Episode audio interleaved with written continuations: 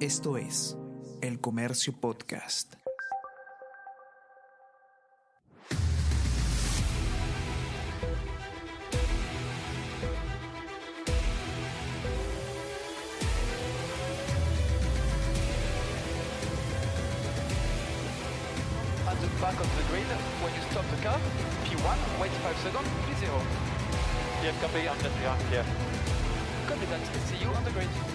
Mi nombre es Daniel San Román y les doy la más cordial bienvenida a La Grilla, el podcast de Fórmula 1 de El Comercio. Hola, mi nombre es Daniel San Román y les doy la más cordial bienvenida a un nuevo capítulo de La Grilla. Les cuento que estoy medio mal de la garganta, pero aún así estoy acá tratando de hacer el podcast, ilusionándome en hacer el podcast, esforzándome, tratando de sacar esto adelante. Como Ferrari, que tuvo una carrera pésima este fin de semana, dadas las expectativas que uno tenía. Eh, Ferrari en Italia, Ferrari en casa, Ferrari en Monza frente a los suyos, uno esperaba más, sobre todo por lo bien que le había ido a Carlos Sainz en los días previos de las pruebas y la pole de la clasificación. Parecía que en casa Ferrari lo podía hacer. Eh, las pruebas previas, el embate y el empuje que da la afición, el buen fin de semana de Sainz, los cambios en el vehículo, los chiches amarillos, el uniforme que parece que parecía de un drive-thru de McDonald's, no sé, parecía especial. Y uno con la clasificación se ilusiona. Sainz iba primero, ganando en apretadamente la pola Verstappen, y uno decía, podrá ser hoy. Uno se levantaba como el meme, así como, como, como Frozen, ¿te acuerdas cuando lo veías con tu hija? Es hoy, es hoy. Y no fue hoy. No fue hoy porque al final en la pista Verstappen demostró que no importa dónde parta, tarde o temprano te va a llegar. Es como el destino, es como Infocorp, es como la Sunat. Tarde o temprano te va a llegar. Y Verstappen fue así. No importó que Sainz haya tenido una carrera notable, noble, sobre todo noble, porque peleó todo el fin de semana para hacer respetar su posición, llegó hasta donde pudo, pero el auto, si bien tiene una buena velocidad final, incluso Verstappen lo dijo por radio, oye, no aguanto esto pata, no lo puedo alcanzar. Me gustó escuchar a Verstappen frustrado, ¿no? Porque era como él pensaba que esto iba a darse de manera natural, pero en las rectas no llegaba a alcanzar a Sainz. Entonces él dijo, el auto no, no lo alcanzo, es muy rápido en recta el Ferrari. Pero lo cierto es que Ferrari, como todo el año, desgasta mucho neumático desgasta mucho caucho. Cuando enfrenta el río de Tartán, cuando enfrenta el río asfáltico de un circuito, Ferrari sufre con el desgaste de las llantas, ¿no? Y ya desde el giro 5, él le dice Verstappen a su equipo, oye, estoy viendo que las llantas traseras de Sainz empiezan a patinar. Y lo que tuvo que hacer de ahí en adelante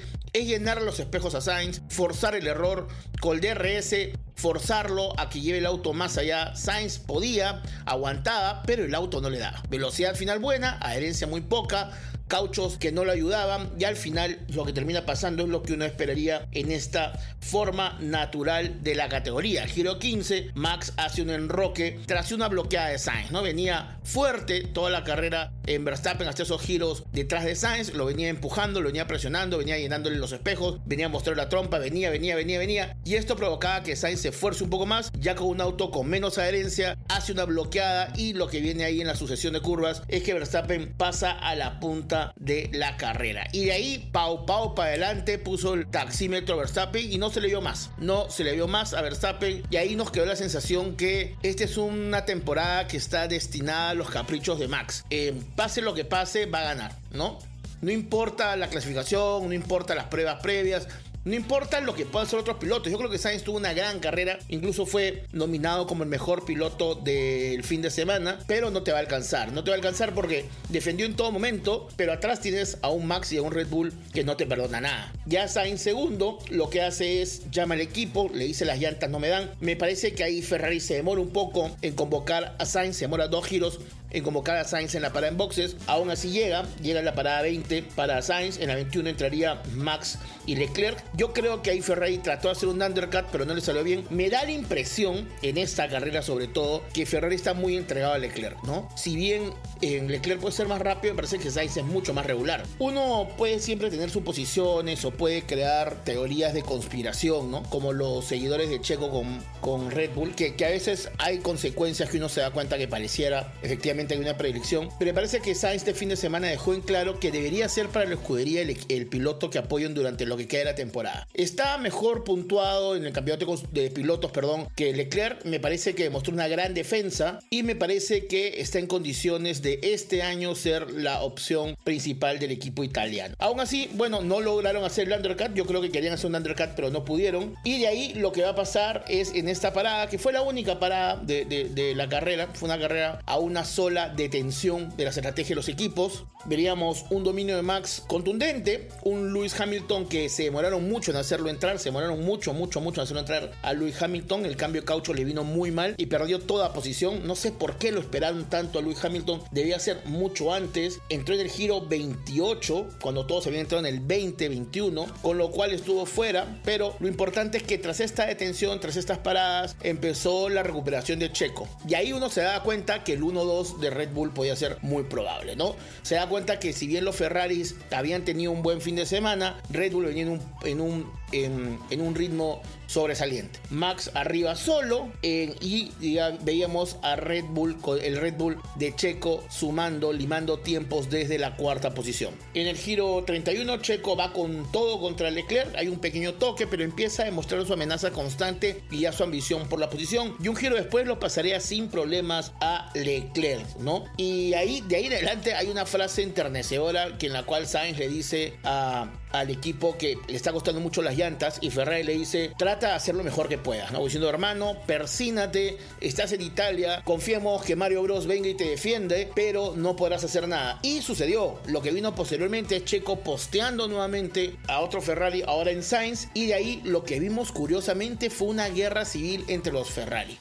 A mí me pareció absurdo porque Sainz había hecho el esfuerzo el fin de semana, había sido mucho mejor, había además en la carrera desgastado, gastado, atacado, defendido. Me parece que había sido el piloto de Ferrari de la escudería y Leclerc aprovechando esta habilidad se le va encima, pero además se le va encima sin poder superarlo porque creo que Sainz había defendido muy bien la posición. Las dos ganadas de posición que tiene Sainz el fin de semana frente a Verstappen frente a Checo es por un tema motriz, es por un tema de auto, porque el auto, el Red Bull les va para adelante. Pero en la igualdad yo sentía que Leclerc nunca le iba a poder pasar. Sin embargo, Leclerc no tenía claro esto, forzaba mucho la carrera, forzaba mucho la posición. Eh, hubo un par de bloqueadas que me parecían absurdas. En un momento pareciera que se pone en riesgo la competencia. Incluso en el giro 50, Sainz le dice al equipo: llevemos los autos a casa, bajemos un poco el ataque. Pero Leclerc seguía encima, encima, tratando de ganar la posición para conseguir el tercer escalón del podio. Un giro después, la escudería le diría a los pilotos: lleven los autos sin riesgo y con ello se entendía que se apagaba la bandera de ataque. Sin embargo, Leclerc volvería a seguir atacando a Sainz y al final no logró la posición. Pero me parece absurdo el riesgo que corre Ferrari con Leclerc de poder haber licuado un buen resultado, porque estaban tercero y cuartos y con esto sumaban puntos importantes en la pelea por el título de constructores, donde recordemos habían llegado en la cuarta posición. Entonces hoy ya están terceros, pero a la carrera de, Italia habían llegado en la cuarta posición detrás de Aston Martin. Entonces este error de Leclerc, esta ambición absurda, porque el fin de semana había sido de Sainz, me parece que ponen claro que las cosas en Ferrari no están del todo bien, sobre todo en la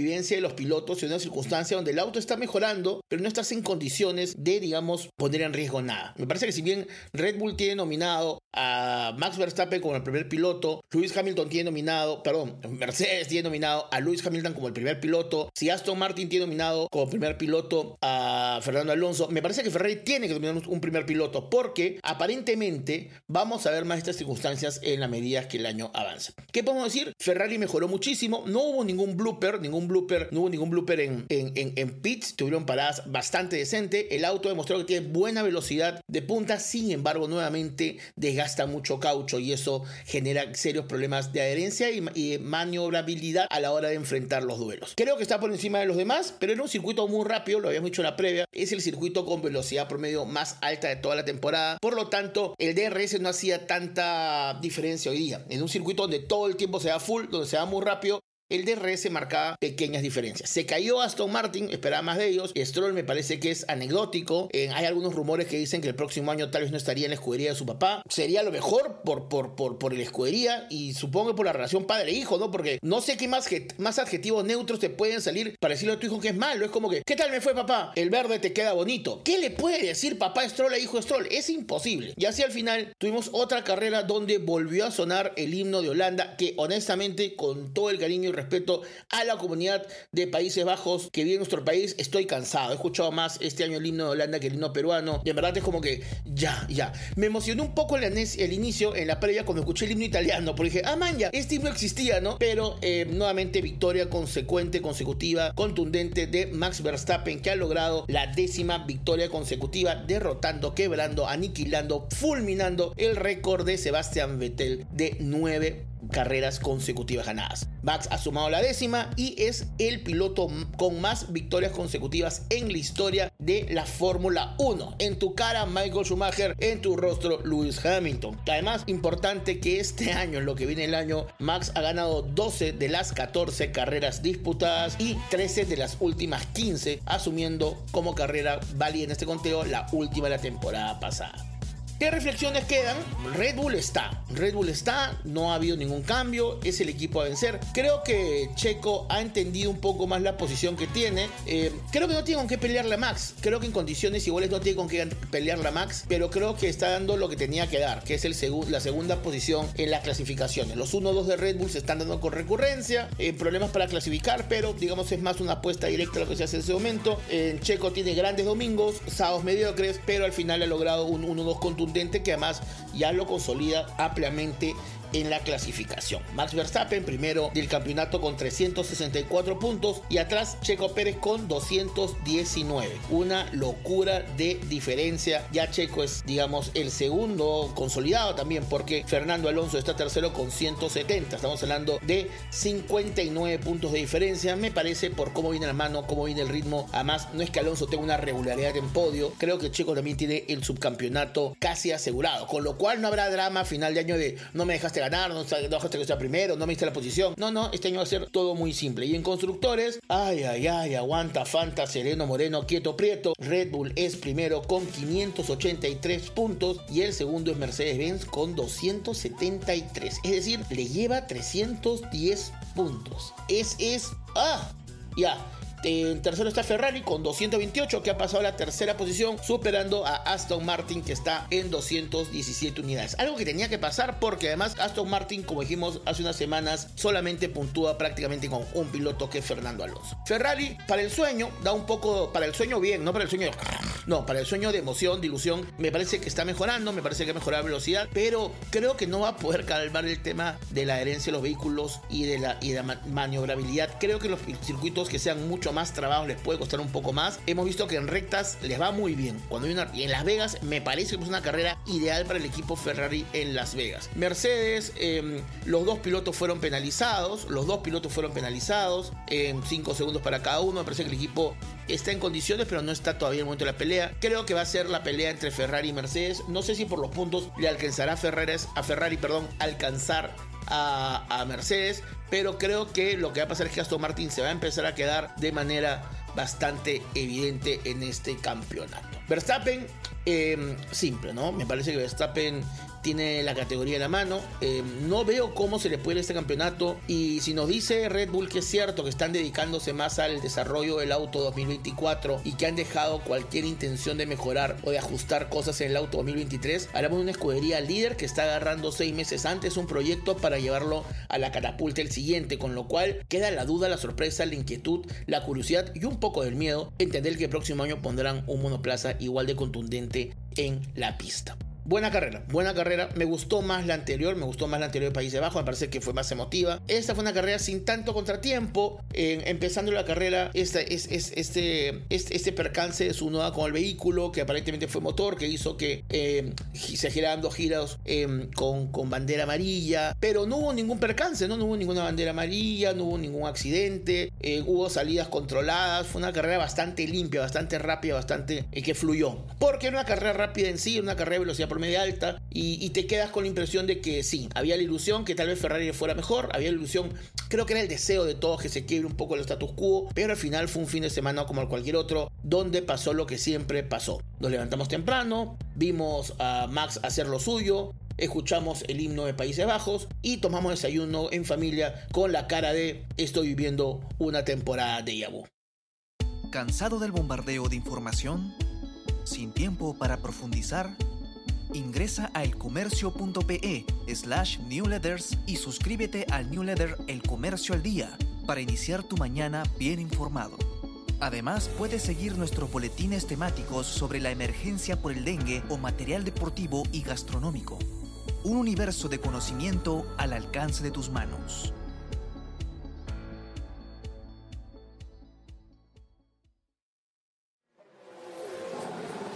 Vocabulario F1.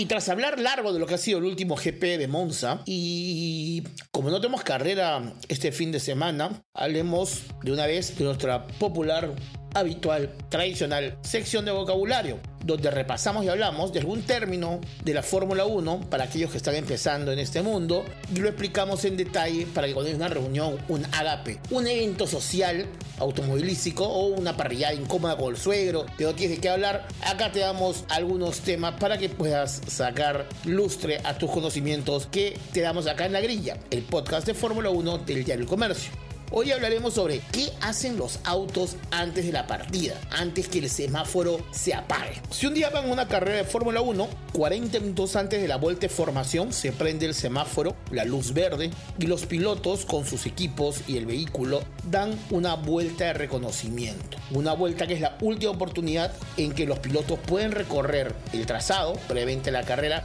para ver las condiciones actuales, ¿no? Hemos visto que la Fórmula 1 el clima cambia muchísimo, las condiciones son totalmente diferentes entonces, en esta vuelta de reconocimiento, que parece un simple trámite, es importantísima, porque es la última información que van a recoger los pilotos con sus escuderías para poner el vehículo a punto. ¿no? Es un recorrido que se duele dar. Eh, pueden darnos una vuelta si quieren, pero como el pit lane, o digamos, o la parte previa a la partida, donde se estacionan los autos para hacer la grilla de partida, esa parte está un montón de gente, así que si quieren dar más vueltas, tienen que entrar por pit lane, la zona de boxes, y volver el otro giro más para hacer un reconocimiento. Esto se cierra faltando 30 minutos. Faltando 30 minutos a la partida, se cierra simplemente y ya no puede recorrer más pilotos el trazado de competencia. Llega el piloto, faltan 30 minutos y después no vuelve a salir el piloto. El auto lo deja tal cual, lo llevan en una especie como de patines que lo empujan al lugar de la parrilla. No puede ir manejando porque hay mucha gente en el pit lane, así que lo deja al final, al final de la, recta principal. La escudería pone como un patín y lo lleva como si fuera una pizza, una pizza grande, lo lleva al lugar de la partida. Luego el piloto piloto sale 17 minutos antes de la partida, donde participa en el mensaje antirracista de la Fórmula 1 y después se pone en la parte delantera de la parrilla para escuchar el himno nacional del país anfitrión. Es un momento en que él quiere protocolar y están todos los pilotos juntos. Posteriormente a ello vi una charla con el ingeniero de carreras donde se definen las condiciones y en ese momento el auto está en condición de parque cerrado. Hay unos capítulos los que el parque cerrado es donde ya las escuderías no pueden tocar nada, solamente pueden ajustar el alerón delantero nada más, pero nada lo que sea la configuración del vehículo, la configuración mecánica, ya está todo listo. Hay muchas otras cosas que también puede hacer, como por ejemplo la presión de neumáticos, ¿no? Pero básicamente el auto está en condición de parque cerrados, ¿no? Eso es lo que va a pasar ya faltando casi nada para la partida. De ahí en adelante lo que hace el equipo es tratar de enfriar el vehículo, ¿ok? Vamos a ver los equipos tratando de enfriar el, vehículo. Em, vamos a ver, digamos, primero, por ejemplo, hay ventiladores para empezar a bajar la temperatura se ponen, se ponen algunos protectores a la parte del vehículo para enfriarlo y hay algunas zonas que tienen que calentarse. Entonces, vamos a ver en ese momento que el vehículo tiene muchos elementos, está estacionado, pero están tratando de llegar a una temperatura específica para que puedan tener el máximo de tiempo y de adherencia y de respuesta que es lo que necesitan. Así que hay, hay piezas que se están calentando y hay piezas que están enfriando, pero lo que es vital es este momento de temperatura que tiene el vehículo antes de la partida.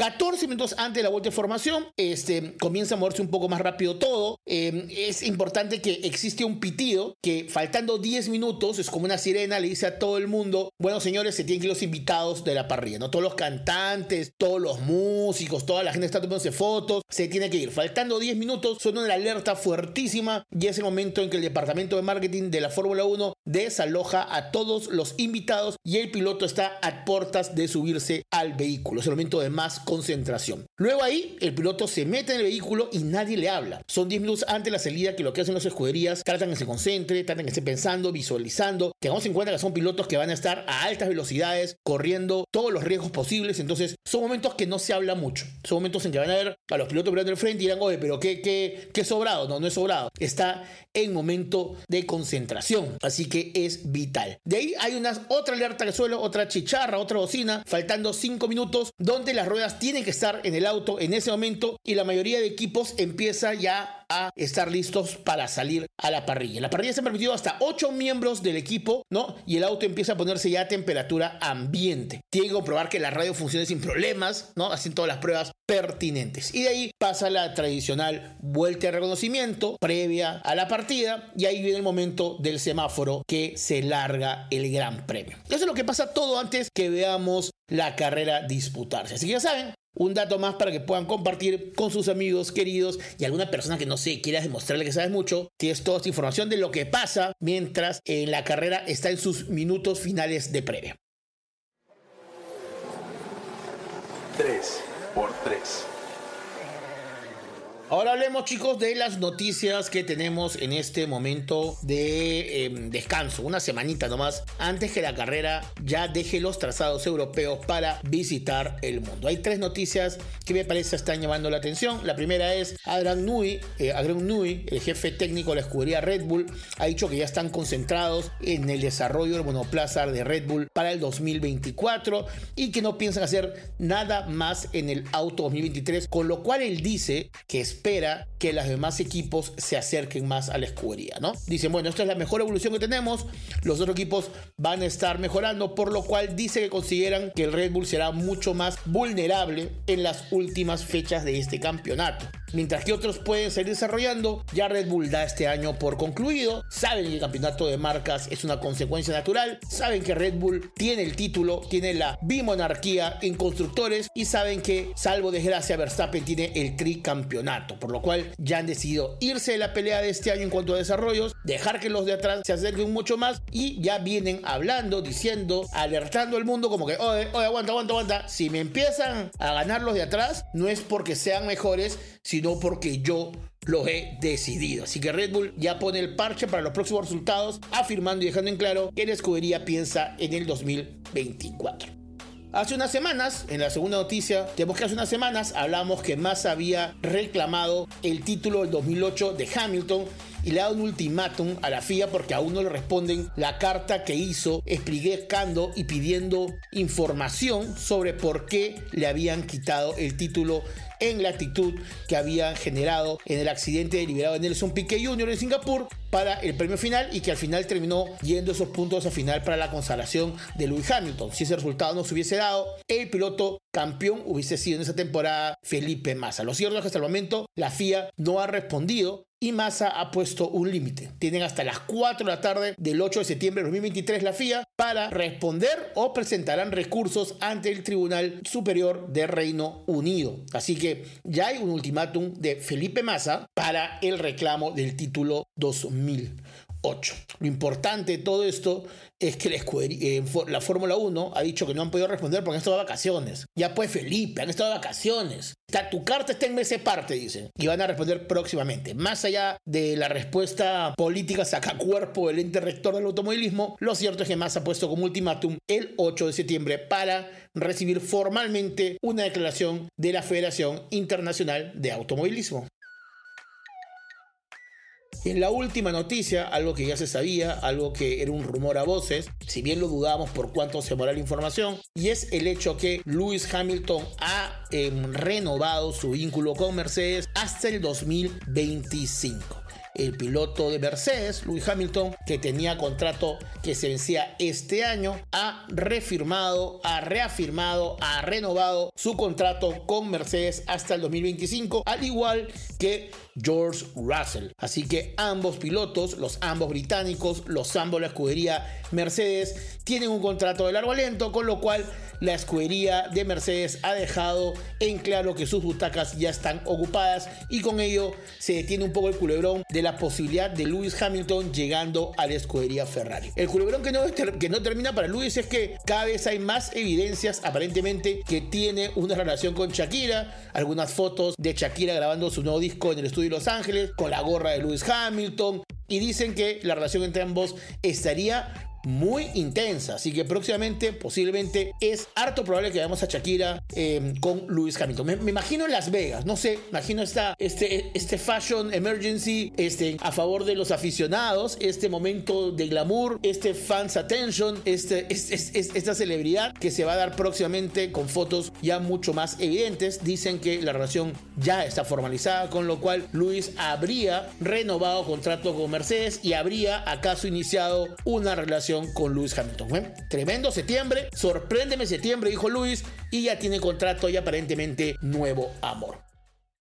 Bueno, bueno, eso ha sido todo por esta semana. Hemos tenido un GP de Italia que, hemos comentado ampliamente. Hemos hablado sobre qué hace un vehículo antes de la partida. Hemos repasado las noticias más, más resaltantes. Y ahora entramos en una semana de pausa, dado que ya terminó las carreras europeas tras el GP de Países Bajos y el GP de Italia. La próxima carrera será el GP de Singapur, que se disputará el domingo 17 de septiembre. Ya vendrá Singapur, viene Japón, viene Qatar, viene el GP de Texas, el GP México, el GP de Brasil y se viene toda la gira continental americana. Así que es un gusto nuevamente haber estado con ustedes. Recuerden por favor valorarnos en Spotify. Eh, Recuerden valorarnos en Apple Podcast, compartir información, compartir el podcast. Recuerden que todos los domingos también tengo una columna de Fórmula 1 en la edición impresa del Diario del Comercio y los invitamos para escucharnos, para estar conectados, para estar nuevamente compartiendo información el próximo viernes en una nueva edición de La Grilla, el podcast de Fórmula 1 del Diario del Comercio. Pueden etiquetarnos, pueden compartir todas sus publicaciones y la estaremos compartiendo y replicando en nuestras redes sociales. Mi nombre es Daniel San Román y les doy una gran cordial agradecimiento por la presencia el día de hoy y les digo que este domingo se duerme hasta tarde. Nos vemos la próxima semana con la previa de Singapur. Chao.